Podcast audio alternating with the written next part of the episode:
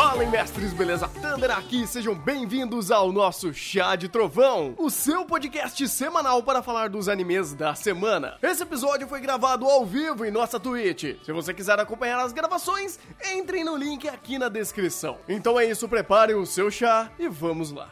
Episódio 21 de Bookworm, eu sou o Thunder e cuidado com pessoas que gostam de música, elas podem ser folgadas e perigosas. Não, brincadeira, ninguém é assim, talvez, não sei.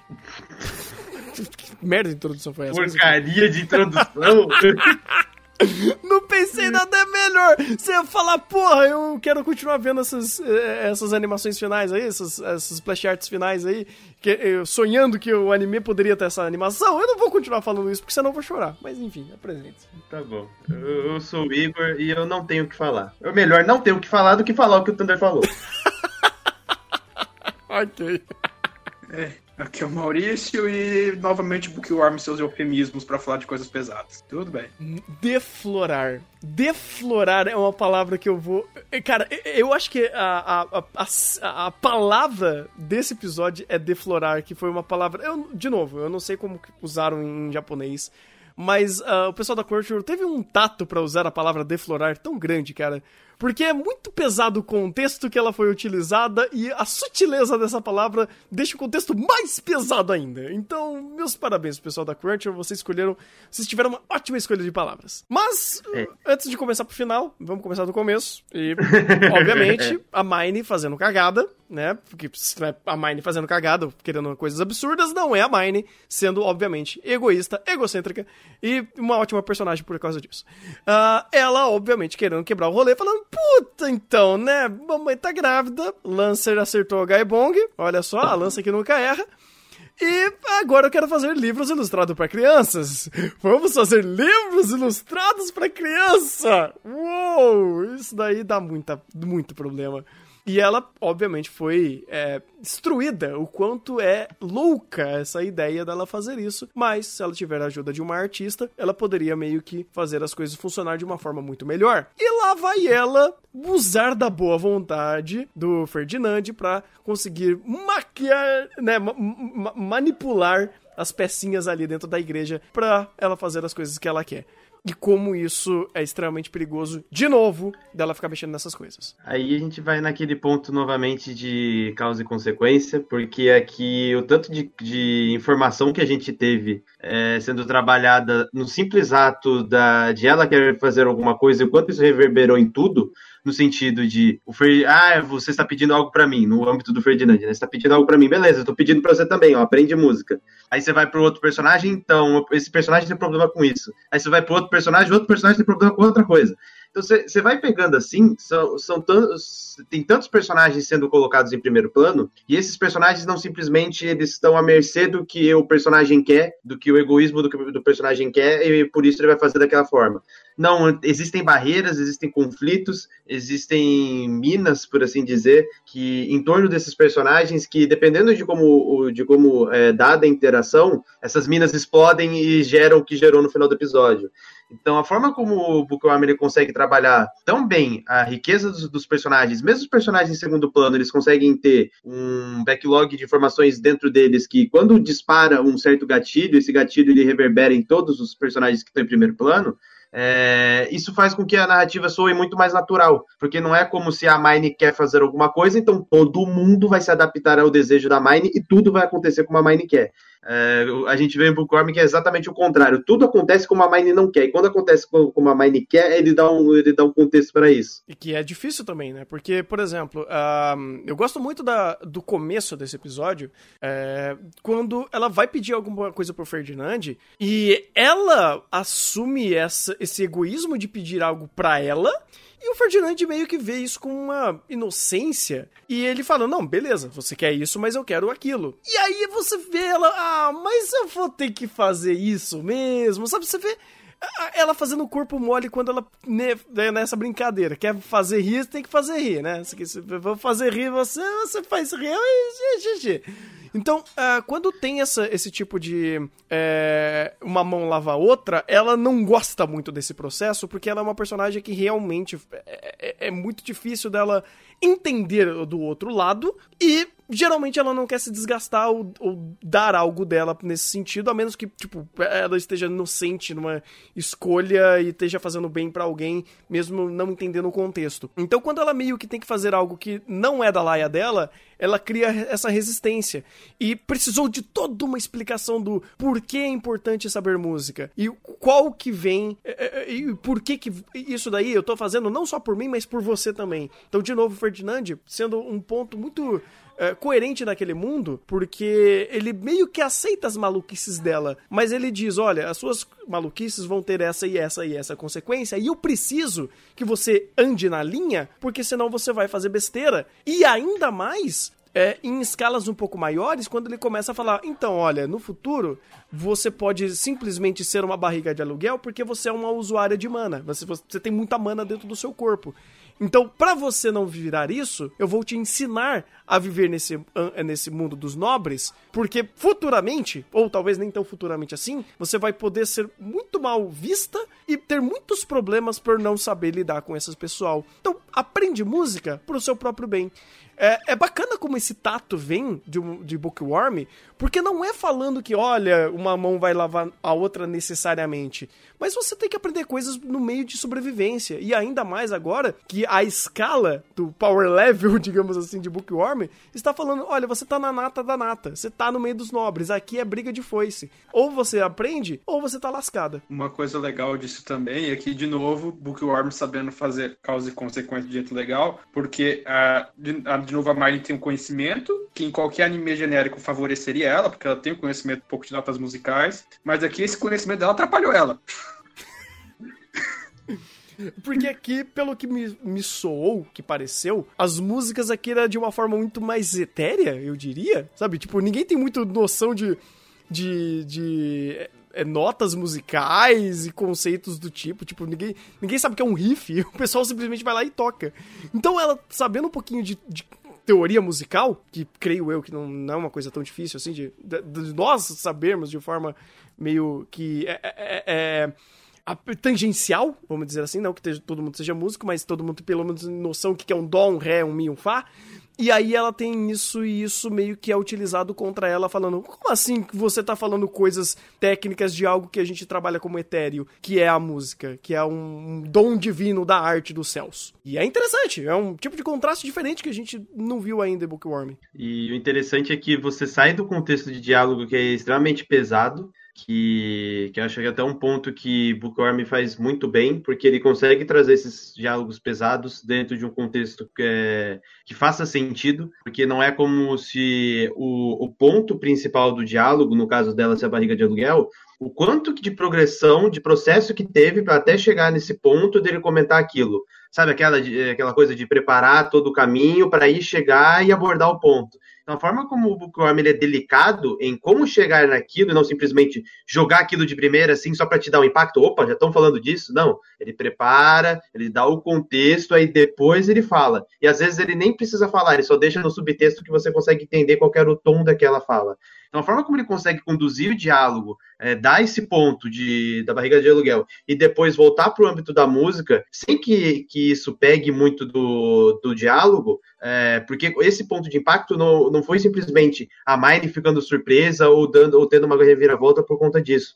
É, ela entendeu aquilo, ela processou aquilo, ela digeriu aquilo e o diálogo continuou. E, e quando continuou, eles voltaram para a música. Então, a forma como os personagens digerem as informações, a forma como a, a, os personagens conduzem os diálogos até chegar na informação que eles querem passar ou no ponto principal, a forma como tudo isso é processado e isso é desenvolvido é algo sensacional. Porque é, de, de todos os âmbitos que você pode ver, você vê os personagens tendo ações e reações que têm sentido e condizentes com os personagens. Porque, querendo ou não, a gente olha para a Maynard uma criança, mas é, ela não é uma criança. Ela tem uma mentalidade avançada para uma criança, para o que seria comparável a uma criança. Então, isso esses tipos de diálogo, esses tipos de, de situações, ela já tem mais bagagem para lidar. Não é como se tivesse, ah, uma criança de 4 anos, então o diálogo tem que seguir uma criança de 4 anos. Não. É, aqui é adaptável ao personagem, a mentalidade e a forma como ele age. Inclusive, os, os diálogos, eles divergem, para cada tipo de, de, personagem tem um tom de diálogo diferente. Então você vê essas diferenças, não um texto igual para todo mundo. É, eu acho que, que um exemplo muito bom disso que você falou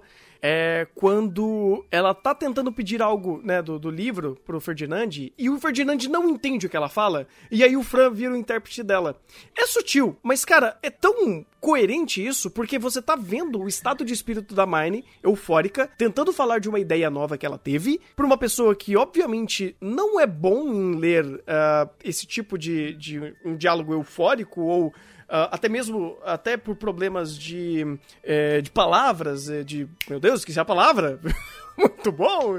É, é, é, é, de, de, vocabulário, ela, ele não consegue se comunicar. E ele é uma pessoa tão técnica e clara no sentido de tentar usar um vocabulário mais, vocabulário mais polido e direto ao ponto de interpretação Uh, que é interessante que você vê o Fran fazendo esse, essa ponte. Então, esse diálogo que poderia ser só um, ah, uma conversa uh, meio que da Mine pedindo mais uma coisa para ele, acaba se tornando um, um, ponto muito interessante, onde você percebe que um pequeno, um, um, toque muito sutil de roteiro acaba se aplicando aqui, quando o Fran tem que interpretar uh, essas informações meio que bagunçadas que a Mine está tentando passar, porque o Fran tem um pouco mais dessa experiência com a própria Mine, um pouco mais de não de uma classe nobre, né? então ela, ele entende mais a, a, o vocabulário de quem veio de fora, e aí você traz essa esse essa cena que pode ter um pouquinho de tom cômico nessa brincadeira dela não conseguir se comunicar, mas ainda assim é ultra coerente pensando no seu roteiro. Uh, já podemos também falar da. É, eu esqueci o nome dela. Eu. Caraca, eu vou ter que tentar pegar o nome dela aqui. Eu esqueci.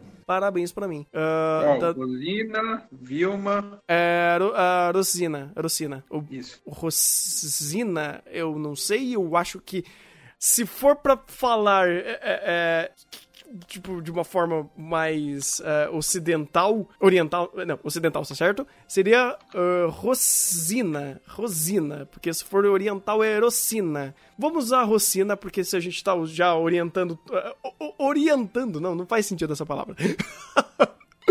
Tudo aqui, então, acho que seria Rosina mesmo.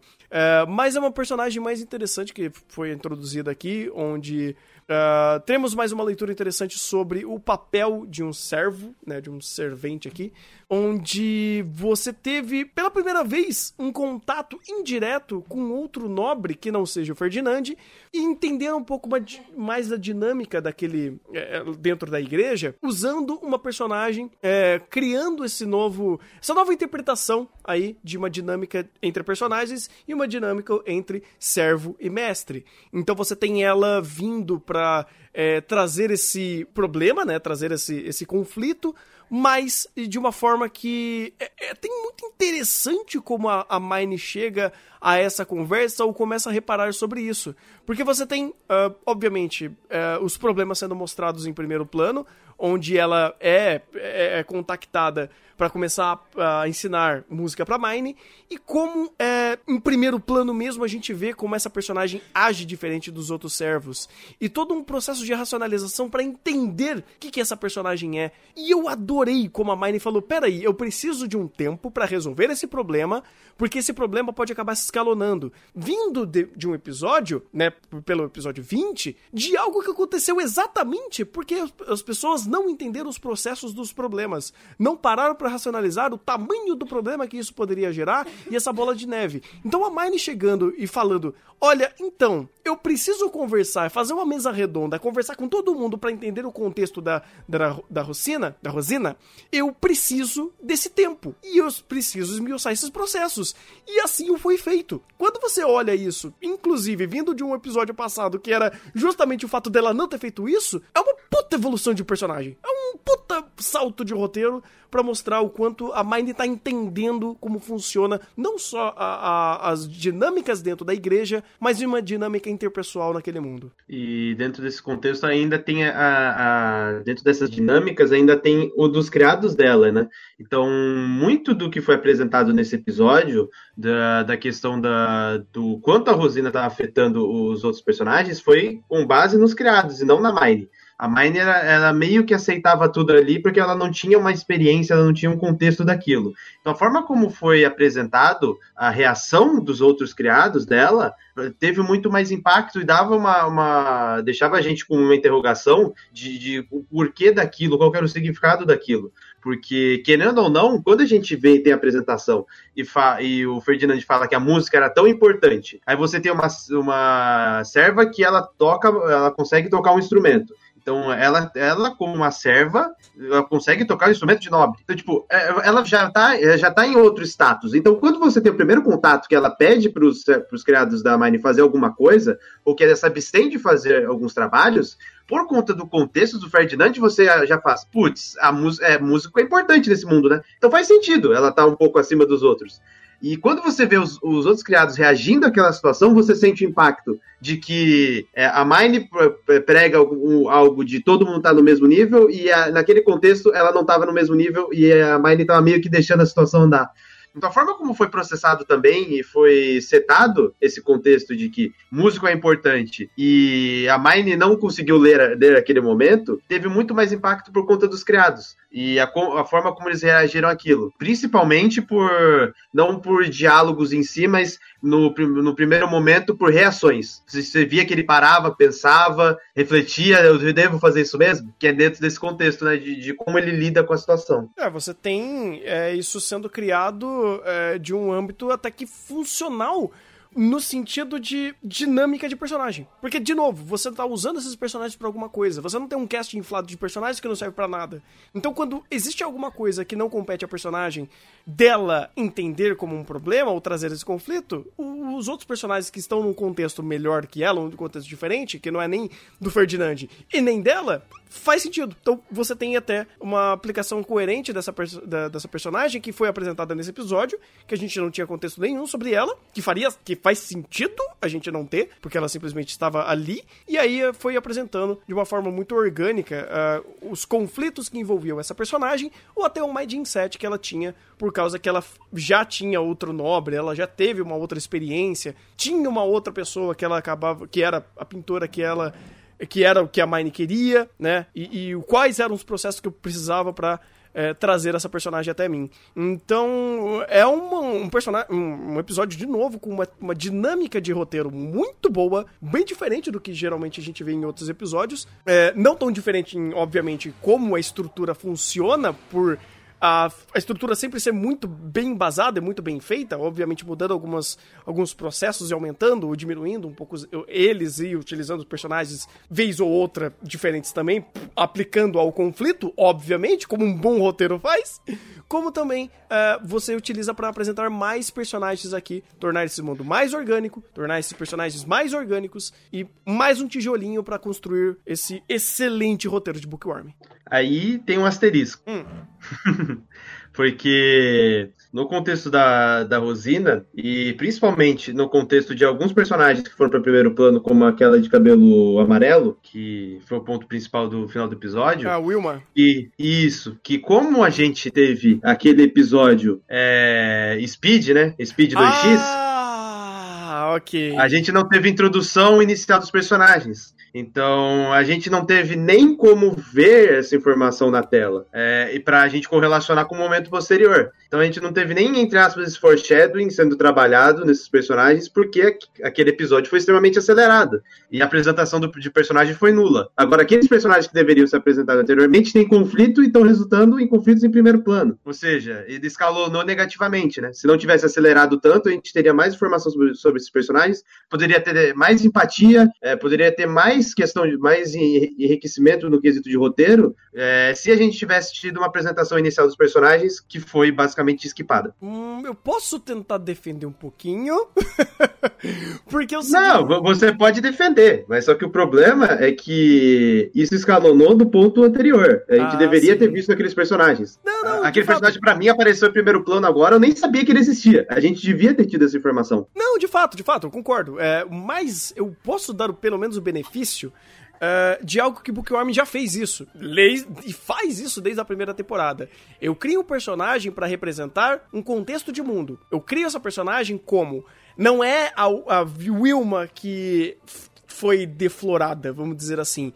É um contexto dentro da igreja onde os servos, as, os órfãos e coisas do tipo, são utilizados dessa forma, vamos dizer assim, e descartados da mesma forma do, como um todo, e aconteceu com ela. Então eu crio muito mais essa informação, não com empatia a personagem, mas no contexto de mundo. Tanto que não é a primeira vez que a gente está ouvindo e sendo citado que existe esse tipo de correlação sexual dentro da igreja. Então, quando você vê a, a Wilma, que obviamente era para ser uma personagem com introdução, com é, apresentação e a gente ter algum tato dela antes, posteriormente, por causa daquele episódio ruchado, eu meio que entendo que aquele episódio foi ruim, eu entendo que aquela situação foi complicada, mas eu consigo ainda tirar muito proveito de tudo isso daí, pensando nela como um recurso narrativo para montar o mundo. E posteriormente, ser bem desenvolvido e, se for funcional, é, em condições de personagem, ela se torna uma boa personagem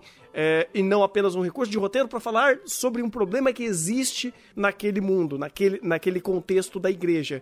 É, então, me incomoda, eu te entendo, mas eu ainda vejo que o passo a passo do que antes era para ter sido, é, sido feito e não foi, não prejudica o que a gente está vendo agora em primeiro, em primeiro plano sendo apresentado. Mas tem um ponto que ainda, não sei, para mim deixou um pouco a desejar nesse, nessa questão de apresentação de personagem, porque esse conflito da, da Ilma, Ilma ah, tá, é, Wilma. É, Wilma. É, ela suou um pouco do nada. A gente viu ela e o Fran se, encalha, eh, se encarando, e do nada, a gente não tem o contexto da conversa anterior da Mine, a gente recebe a resposta da Rosina que a, a, a Ilma teve esse problema. Hum, sim, sim. É, de fato, de fato. Isso eu posso apontar como erro de. Não de roteiro, mas sim de direção? Eu acho que sim. Eu acho que dá. Eu acho que dá, cara. Porque, assim, se fosse coerente, onde o texto não precisasse mostrar, mas na tela a gente visse esse tipo de de é, incômodo é aquele negócio, o subtexto tá aí pra, e é utilizado para essa forma. E olha que engraçado, o, o Bookworm cria subtexto no texto, não na tela, porque a gente não tem produção. Yay! Tá, a, é. gente, a, gente, não tem produção, mas temos bons dubladores e quando eles cantam é incrível. Então, parabéns pro, pro Aizen cantando, foi uma puta cantoria. Parabéns. Me emocionou aquele cara, hein? Cantando, muito bom. Ao mesmo tempo que é, uma coisa legal da cena depois é a naturalidade que a Usina fala disso. Ah, eu não sei por que, que ela. É, eu sei que ela tem medo de homem, mas tirando o fato que estupraram ela quando ela era criança, não tem mais nada. tirando o fato. Que Vamos, vamos, usar o linguajar curto e grosso. É isso que aconteceu. É isso que aconteceu. é, é, literalmente isso que aconteceu. E aí a gente se pergunta o quanto mais aconteceu por isso, sabe? É, é vamos, vamos, ao, vamos ao pontos pesados. É, a, a, o sumo sacerdote, se você não gostou do seu criado, devolva para o orfanato. É tipo um objeto que você joga fora. Anteriormente a gente viu que a Adélia foi escolhida junto com outras garotas para servir ao sumo sacerdote. As outras sumiram. Pois e é. ela tem aquela ideia maluca dela. Uhum. Então, numa série de contextos pesados, que, entre aspas, é o subtexto com base no texto que o Bookworm vai trabalhando. Essa normalização dessa sociedade super errada. E a Marnie aos pouquinhos ali trabalhando para modificar isso. Não porque ela é uma. É a, é a garota das boas virtudes, mas é porque ela quer arrumar o suficiente para ela se sentir bem e para ela lucrar em cima disso. Ela quer ler os livros dela. E ponto final. Não quero, não quero conversa fiada com o povo me enchendo os picoá. Então deixa eu arrumar esse negócio. Trocando em miúdos. Enquanto o estupro não tá me deixando ler livros. que pesado. Que pesado. Tudo começa por causa de um livro infantil. Gente do céu! Ok, ok. Eu, eu não quero fazer essa peça. Eu não quero continuar. Não vai pro bom lugar se a gente continuar as conversas. Uhum. Sim. Já tá ruim, já tá mal, já tá errado isso aqui. Meu Deus. Que errado, cara. Que errado. Mas enfim. O que dá pra, é, o que dá pra meio que passar pano pra Bookworm é que o modo como ele trabalha isso, ele, ele mostra no subtexto e não fica. Ah, mas a Mine não verbaliza que tá tudo É. bem. Uhum. Não, porque. Então, é, é, é, pode pode falar. isso. É, vamos. Não, pois então, pá, então pelo menos isso. Sim, sim, sim, porque, é, de novo, é, ela não tá fazendo juízo de valor, tá dizendo que tem. Juízo de valor É. a gente faz depois, sabe? Então, é, é isso que é bacana e eles podem e usam isso é, de uma forma boa pro seu roteiro, porque, de novo, eles estão trabalhando temas sérios, mas esses temas sérios não estão sendo prejudicados pelo juízo do de valor do escritor. Porque não é o, o- o autor, né, ele dando a entender que, ah, estupro é errado. Não, a gente sabe que, que é. A obra sabe que é. Mas ninguém precisa ficar explicando isso. A gente já sabe, o contexto tá aí, e vamos falar de uma história que utiliza isso como contexto e como ela normaliza. Porque naquele mundo, naquele momento, aquilo é normal e aceitável por aqueles personagens, que são os personagens que vivem ali. E é assim, sabe? Então, normalizar sem ficar gritando, levantando bandeira, eu talvez seja a melhor forma quando você precisa falar dessas coisas mais pesadas. E o juízo de valor fica pro ou protagonista ou pra gente mesmo, pra gente ver aquela situação e falar, cara, é pesado. Por isso, in- inclusive, que eu adorei quando eles usaram a palavra deflorar, né, deflorou, justamente por isso, porque ele dá o contexto certo a essa conversa, que é uma conversa pesada, que é uma situação muito, muito complicada.